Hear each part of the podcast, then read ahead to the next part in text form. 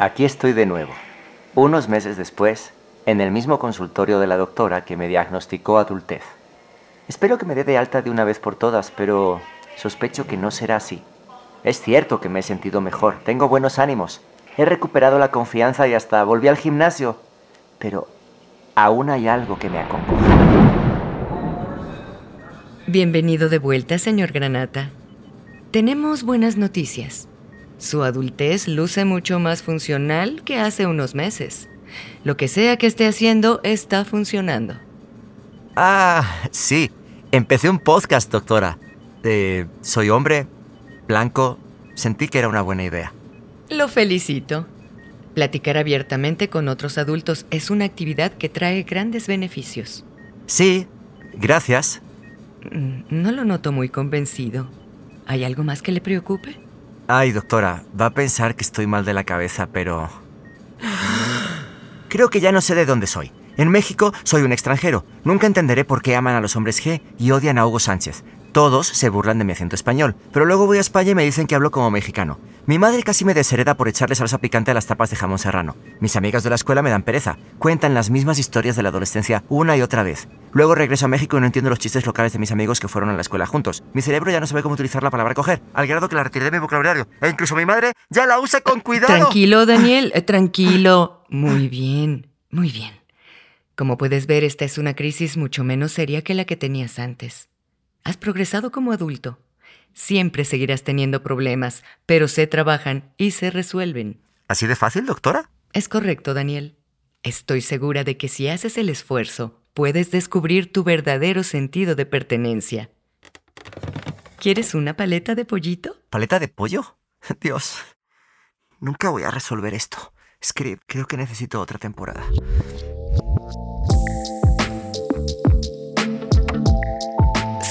Presenta Más para allá que para acá. Hola, queridas y queridos escuchas. Mi nombre es Daniel Granata y este es el último capítulo de esta temporada de Más para allá que para acá. Ha sido un largo viaje. Aún recuerdo la primera reunión de producción en la que surgió la idea de hacer un podcast sobre el adulting, abordando de forma cómica y honesta todos los problemas pequeños y grandes que conlleva ser un adulto medianamente funcional. Fueron varios meses de escribir guiones y realizar entrevistas, de vencer el tráfico para llegar al estudio a grabar en viernes por la noche, de olvidar una y otra vez mi paraguas en el estudio al salir, de pensar en ideas disparatadas para las intros de cada capítulo, de malabarear compromisos y recuperarme de una cirugía a la mitad del proceso. Pero, por fin, aquí estamos, en el último escalón de un proyecto que me ha enseñado más de lo que imaginé. Lo logró. Ese loco hijo del demonio lo logró. Sí, Santiago, lo logramos. Esto ha sido un trabajo en equipo, pero no cantemos victoria, porque aún nos falta este episodio. Entre los muchos temas que hemos explorado, fue difícil escoger cuál sería el correcto para cerrar la serie. El capítulo de la muerte con Adriana era una opción obvia, pero un poco cursi para la ocasión. Otros, como el de tecnología con Gustavo Prado, son un debraye total de chistes y crisis existenciales. Si aún no lo han escuchado, consúmanlo con cautela. Pero siempre hubo un tema en nuestra lista que de forma natural fui aplazando, esperando el momento y el invitado correcto para hacerlo. Pertenencia. Es un tema más abstracto y elusivo de lo que estamos acostumbrados.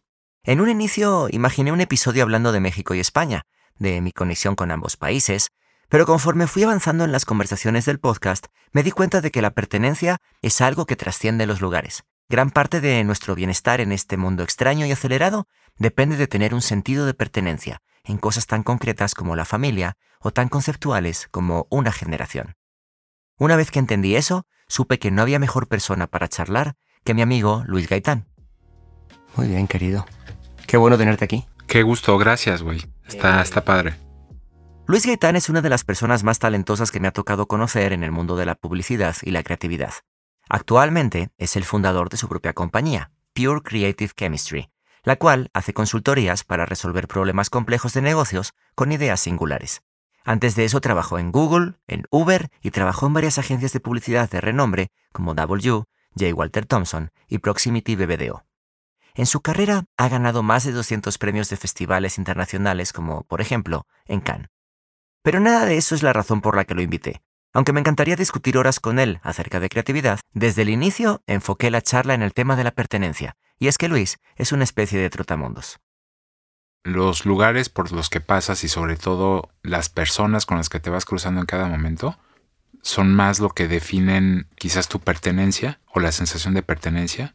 No, no es algo fijo, es algo que se va moldeando y que incluso tiene una duración eh, finita en el tiempo. ¿Ok? Es como, como, por analogía, un poquito como con el tema de, de los ciclos. La pertenencia no es algo fijo. En realidad, esa es la conclusión principal del capítulo. No nos tomó más de 10 minutos de charla llegar a ella porque Luis lo tiene muy claro. Para él, la pertenencia es móvil y volátil. Lamento si les parece anticlimático soltar esta conclusión de golpe, pero en este último episodio a mí me parece apropiado enfocarnos más en el viaje que en el destino, o en el caso de Luis, viajes, en plural. Hijo de madre francesa y padre mexicano, pasó su infancia en la colonia Condesa en la Ciudad de México, a unas pocas cuadras de donde estoy grabando esto. Sin embargo, una sorpresa de la vida lo llevó a otro lado, y fue ahí que comenzó a mutar su sentido de pertenencia. Y hay veces que esos ciclos terminan por decisión propia, o a veces no tienes opción y es la propia vida la que te va llevando a otros lugares, ¿no? Nosotros cuando nos fuimos de México, siendo chavitos, ¿no? O sea, yo tenía 12 años, mi hermana tenía 11, fue en el 91. Pero claro, nos vamos de México eh, no por una decisión de, oye, no, pues vamos a probar, este, vámonos a Francia, ¿no? Fue irnos por una decisión, una situación familiar muy, muy difícil, muy violenta, ¿no? Básicamente mi madre decidió huir de México ¿no? sintiendo que su vida peligraba por la, la fuerte violencia que había en mi casa en ese momento. De un golpe me sacan, aterrizamos en Francia, en un país que no era mi país, entonces de un golpe, ¡pum!, estás en un lugar completamente distinto, en donde no te sientes en casa, donde no conoces a nadie, donde incluso ni tienes casa, ¿no? Vivimos nosotros en un albergue este, para, para repatriados eh, durante prácticamente durante unos tres años. Tenías gente de este, magrebina, asiática, norteamericana, suramericana, europea, rusa, o sea, había de todo el mundo y toda gente que estaba justamente en una situación de haber tenido que huir. Entonces, ¿qué sucede? Que claro, mi pertenencia, si le queremos llamar así a Francia, se desarrolla, eh, digamos, ya en la adolescencia, pero más desde un lugar de, pues amigo, aquí es, no, y no hay de otra. Entonces tu pertenencia se tiene que construir, digamos. Apenas alcanzo a imaginar lo difícil que es llegar en el alba de la adolescencia a un entorno extraño, sin tiempo para procesarlo, y en un contexto familiar tan delicado. Luis tiene muy claro que cuando somos chicos, la familia es el centro de gravedad de nuestras vidas. El primer código de pertenencia es la familia.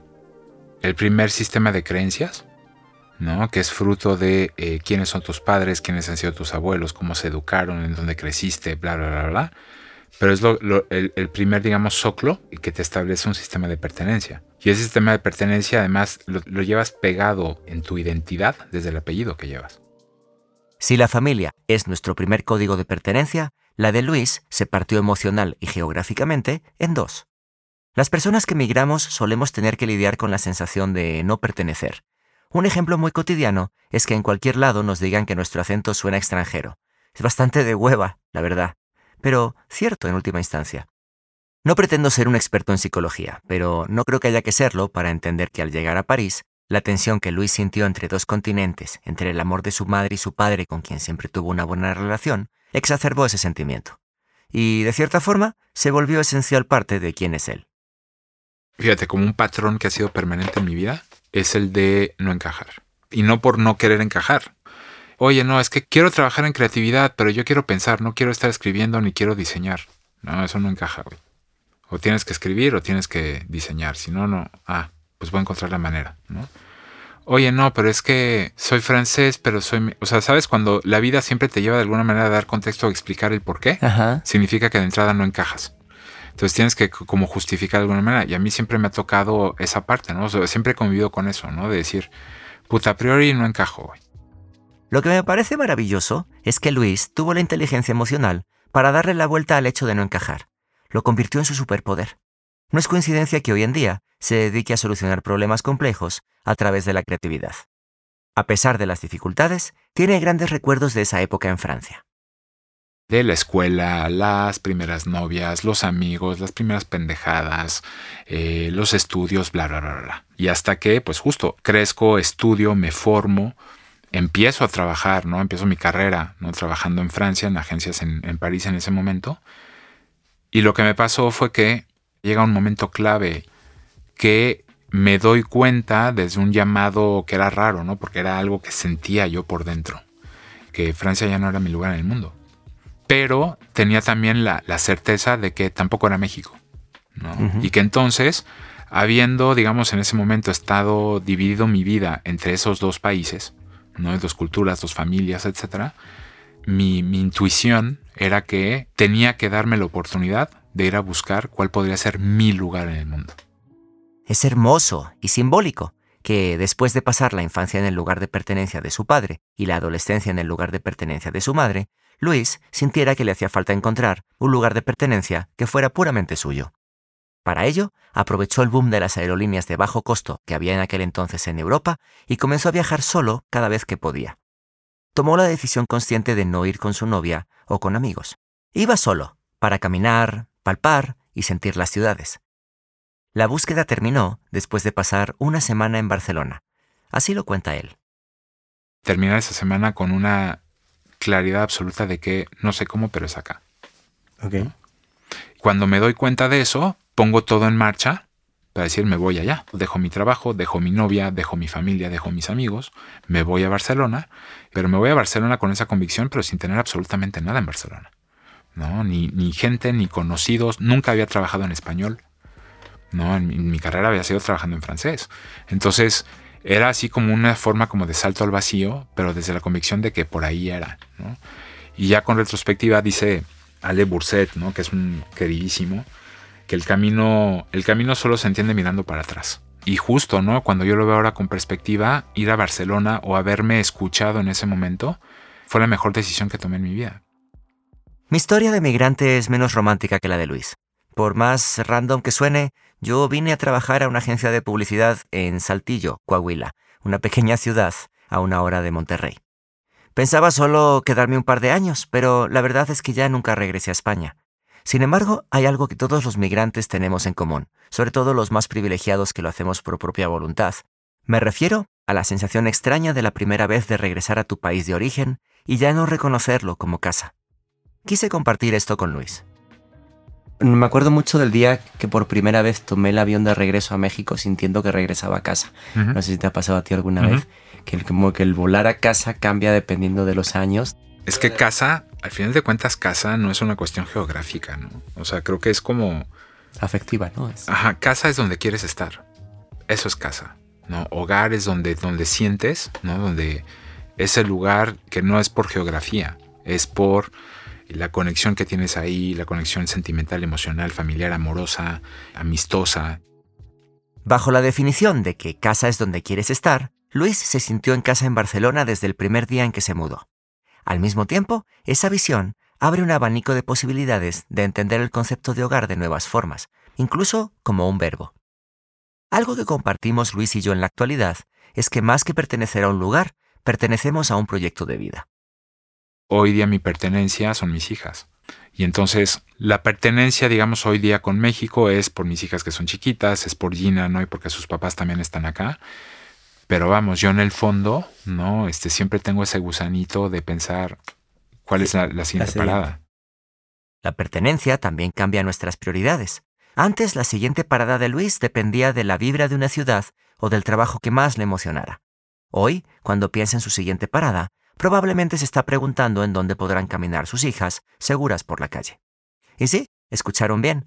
Luis vive en México actualmente, pero no me quiero adelantar. Aún falta mucho por contar de su tiempo en Europa y hasta de la rivalidad entre el Real Madrid y el Barça. Eso después de un pequeño break. Estás escuchando Más para allá que para acá con Daniel Granata, presentado por Script. Por solo 149 pesos mexicanos, Script te da acceso a millones de libros, audiolibros, podcast, documentos y más.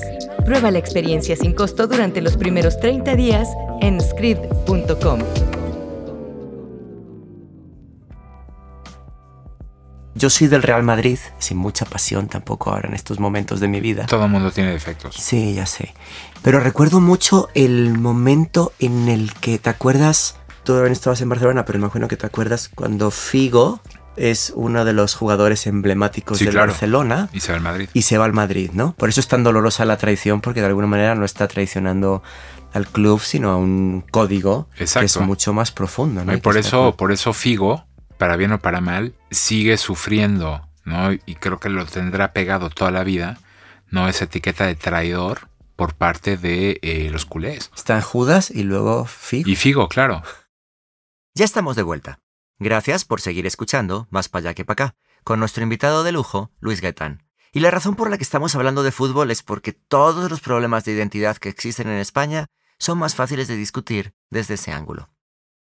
Hay una forma de simbolismo de revanchismo social que hay detrás de, para como yo lo siento, lo, lo he entendido siempre, ¿no? Del lado del Barça, que forma parte intrínseca de la historia del Barça. De la misma manera que cuando, por otro lado, ¿no? Este, puntos de vista al lado de la historia se dice, no, pues es que el Real Madrid siempre fue el club de Franco, no puedes decir que no.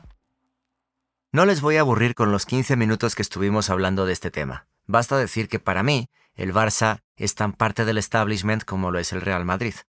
Culés, si se las quieren dar de alternativos, vuélvanse del Athletic de Bilbao. Para las y los futboleros, pueden leer todo sobre la relación entre el franquismo y el fútbol español en el libro Fútbol y Fascismo de Cristóbal Villalobos, que además en script está narrado por Miguel Ángel Álvarez, el tío de mi productor y amigo, Santiago. No dejo de pensar en que Luis aterrizó en la ciudad perfecta para alguien en proceso de cuestionarse el significado de pertenencia. Barcelona puede ser un tanto... ¿Cómo lo digo sin ofender a mis amigos catalanes? Ah, complicada. Es una ciudad hermosa y diversa, pero en la que conviven dos realidades aparentemente contradictorias. Por un lado es sumamente internacional. Por el otro, si no eres catalán, muchos locales te etiquetan de turista. Guiris, como les llamamos allí. Si ustedes viven en la Ciudad de México y ya empiezan a estar un poco hartos de tanto extranjero, eso no es nada en comparación a la tensión que se siente en Barcelona. Luis nos compartió cómo vivió esto. Yo cuando aterricé en Barcelona, una de mis primeras interacciones, ya cuando me instalé, me dejó frito. Porque claro, cuando ya llego para vivir, yo no tenía antes de llegar, ¿no? La dimensión, la conciencia, ¿no? De lo que era el peso de la identidad catalana. Al principio, Luis se sentía ofendido hasta comprando pan, cuando llegaba con la característica amabilidad mexicana. Ya saben. Buenas, señor, ¿cree que por favor podría darme un panecito? Los quiero mucho, pero la verdad, sí exageran, amigos. Por supuesto, la señora de la panadería lo atendía seca, en el catalán más catalán. Pero claro, ya cuando entendí la historia, ¿no? Lo que había pasado y contada, ¿no? Este, por amigos, ¿no? Este, que les tocó vivir, dices, ay, ya te caché, ya, enten- ya entiendo dónde viene esto. Entonces, ¿a qué voy con esto? Yo, por ejemplo, en todos los años que viví este, en Barcelona, nunca hablé catalán. Entiendo una conversación en catalán, pero güey, yo no soy catalán. Y no pretendo ser catalán. Yo soy un franco-mexicano, ¿no? Que estoy viviendo en Barcelona y enamorado de Barcelona y feliz de, de vivir en Barcelona, de pagar impuestos en Barcelona y de sumarle a Barcelona porque visca el Barça, ¿no? Vivimos en un siglo raro distinto a todos los anteriores, en el que los modelos antiguos de pertenencia, que eran monolitos inamovibles, como podría ser la identidad catalana, conviven con nuevas formas de pertenencia que son eclécticas y muy fluidas, como por ejemplo un franco chilango que es hincha del Barça. La globalización y la cultura digital permiten que sea posible que el mayor sentido de pertenencia en una época de tu vida sea ser fan de Taylor Swift, y unos años después ser parte del grupo online de personas preparadas para el apocalipsis zombie. No es broma, eso existe, pero ustedes pueden sustituir los ejemplos con cualquier cosa aleatoria que se les ocurra. Hace unos ayeres, pues era muy difícil, ¿no? Eh, escapar, digamos, esa pertenencia o incluso el propio sistema te absorbía, ¿no? Así como la religión, por el poder o el despliegue que tenía antes, te absorbía completamente. ¿Qué es lo que ha cambiado? Que justo no es tanto que la pertenencia haya desaparecido, es más bien que ha mutado. Hoy día justamente los códigos de pertenencia son mucho más móviles y son mucho más este, pasajeros. Si antes, por ejemplo, ¿no? lo que era ser mexicano era muy claramente identificado dentro de los códigos de la geografía, la cultura, la comida, las creencias, la corrupción, el PRI, ¿no? Eso era ser mexicano.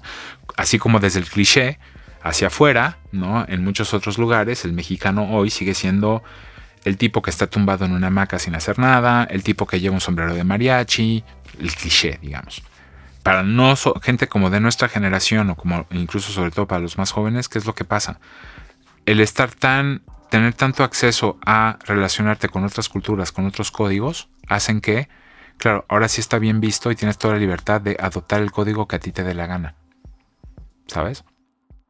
Todo esto resuena con un libro maravilloso que leí del filósofo surcoreano Byung-Chul Han. En La desaparición de los rituales, Han teoriza que la modernidad nos ha llevado a perder los rituales que tejían lazos comunitarios. La comunicación crece de forma exponencial, pero las comunidades al mismo tiempo se desmoronan. Es interesante pensar que los fans de un artista o la afición de un equipo generan pertenencias tan fuertes precisamente por eso, porque tienen rituales vivos y bien definidos, como por ejemplo ir a un concierto o al estadio.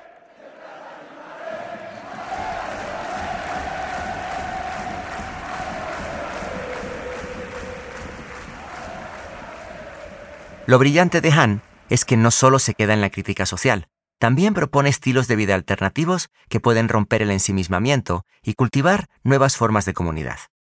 Me parece que la visión de Luis con respecto a la pertenencia tiene esa misma cualidad. Para él, no se trata de abandonar los viejos códigos, sino de asumir la responsabilidad consciente de construir nuevas definiciones. Al hablar de esto, nuevamente regresa a la idea de familia. Como se dice hoy, ¿no? También es mucho más importante la familia que eliges. ¿No? Quizás a lo que es este, tu familia de sangre.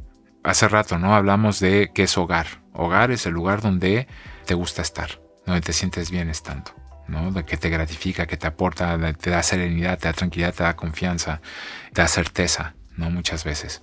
Entonces, creo que pasa lo mismo justamente en la pertenencia con lo que es cuando tú estás redefiniendo cuál es tu, lo que tú defines más allá de la sangre, la que tú decides que es tu familia.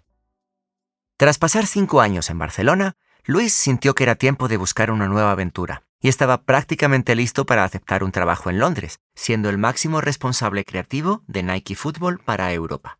Pero su jefe en W le hizo otra oferta, abrir y dirigir la oficina de la agencia en México. Fue una decisión muy difícil, por la relación compleja que siempre tuvo con su país de nacimiento. Y me dice, tú eres la persona para hacerlo. Y ahí, en mi cabeza es como, fuck. No, o sea, mierda, ¿qué hago, güey? O sea, ¿es una opción este, Londres o es una opción volver a México? ¿No? Cuando para mí México no era una opción. Pero lo que me gana en ese momento es la adrenalina del proyecto. ¿Habías regresado a México desde que te fuiste? Sí, sí, sí. Venía desde los. desde que fui mayor de edad. Volví justo cada verano y venía pues a, ver a mi padre, a ver a mis abuelos, eh, cada año, ¿no? Venía tres semanas, un mes. Claro, yo venía a México por necesidad, ¿no? De, conectar con mi sangre. Pero ya cuando se cierra eso, cuando van desapareciendo, digamos, necesitaba cerrar el capítulo México por un buen rato. Porque además, o sea, todos esos años de mis 18, digamos, a mis 24, ¿no? Que son los años que, puta, güey, tienes, eres joven adulto, el verano es para disfrutar con tus amigos o tu novia, irte por aquí, por allá, por allá. Pues yo no lo pude vivir porque era venir acá. Me ganaba la sangre, no de venir acá. Y claro, cuando eso se termina con ellos, eh, mi sensación era de, güey, necesito ya no ir a México y ahora sí darme la oportunidad de eh, vivir, salir yo, ir a veranear donde yo quiera, con quien yo quiera, etc. El regreso de Luis a México completó de cierta forma el círculo de su pertenencia hasta este momento. Como dice Jorge Dressler, de ningún lado del todo y de todos lados un poco. Bueno, quizá él lo dice con acento uruguayo, pero se entiende la idea. En su juventud, Luis fue coleccionando ciudades, barrios, idiomas, vecinos y amistades. En retrospectiva, todos igual de importantes para convertirse en quien es él el día de hoy. Yo siempre he pensado que tanto en los, en los lugares ¿no? por donde has pasado que han sido más felices, como en los lugares que no han sido tan felices, de todos modos esos lugares te han definido, de alguna manera. Por lo que eh, aprendiste, por lo que te hicieron sentir, para bien o para mal, pero te definen. Ya no nos queda mucho tiempo, pero hay una historia de Luis que es obligatorio compartirles. Su padre, Rodolfo, que en su momento fue el mejor catador de café en México, tenía un auto favorito que conservó durante muchos años, un Renault 5 blanco del 84, modelo que en México fue conocido popularmente como el Zapatito. Para Luis, ese auto siempre fue un sinónimo de su padre. Lo que pasó fue que toca el momento de, pues justo, ¿no? De, pues mi papá fallece, enfermedad, hay que vender cosas, hay que pagar deudas, hay que finiquitar un montón de cosas. Y pues nos toca vaciar, ¿no? La casa y vender todo lo que se podía para esponjar, pagar las deudas, pagar los gastos de la enfermedad y este, y pues ni modo, ¿no? Y además porque, claro, estamos haciendo esto, pero en ese momento mi pertenencia estaba en Francia, ¿no? Yo estaba estudiando allá todavía. Pues entonces al final, lo que, eh, lo que sucede es que, claro, acabo vendiendo el reno de mi padre.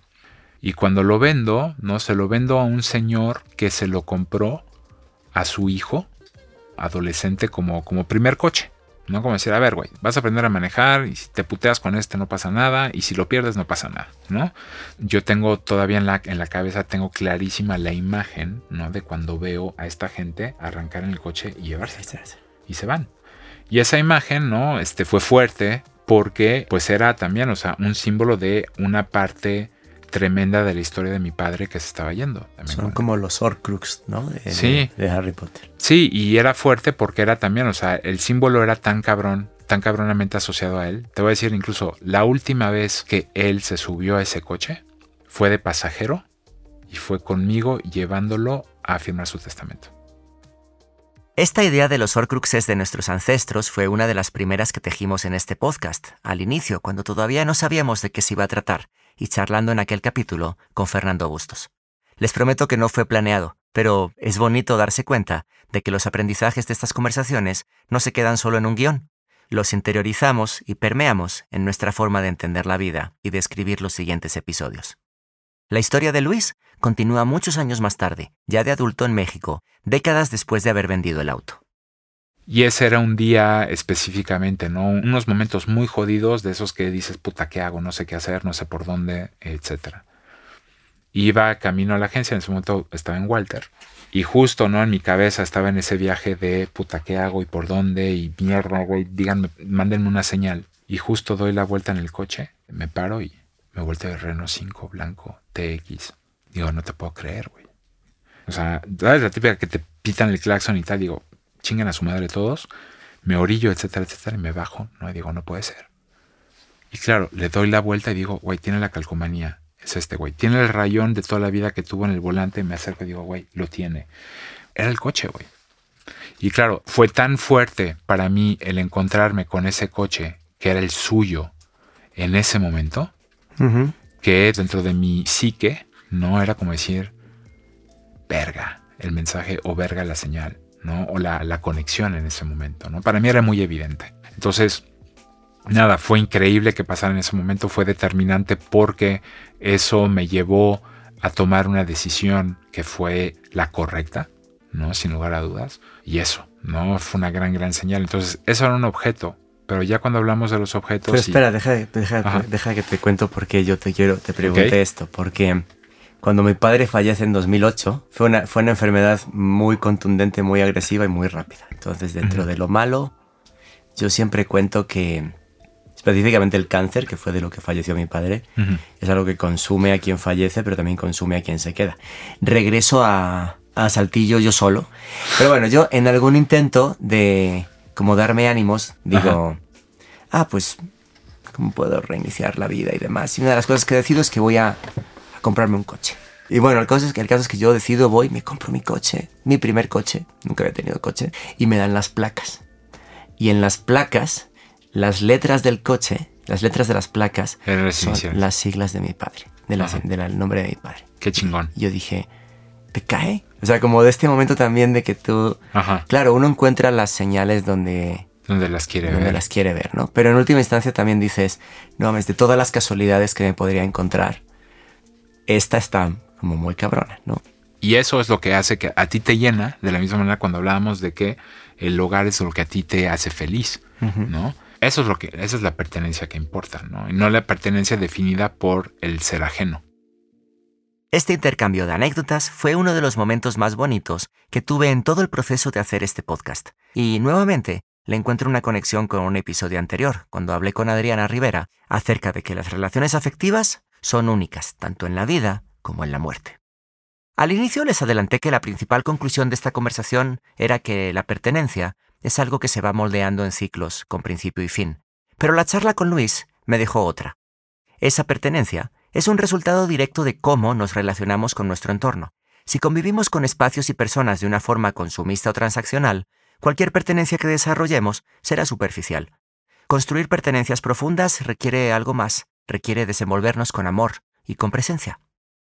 Qué chingón final, Luis. Qué chingona charla, ¿eh? Muchísimas gracias.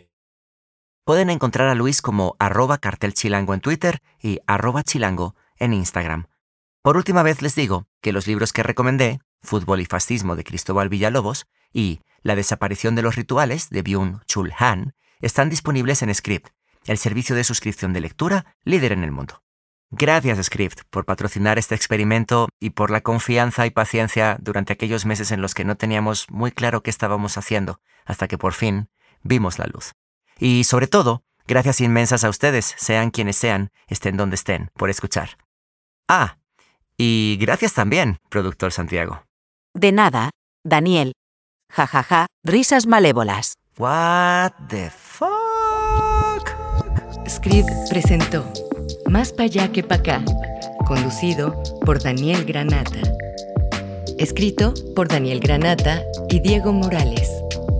Producido por Iyali García y Santiago Parra en Pedro y el Lobo Studios en la Ciudad de México. Diseño de sonido y mezcla, Santiago Parra y Raúl Cetina. Productor ejecutivo, Javier Aceves Baxter. Hasta la próxima.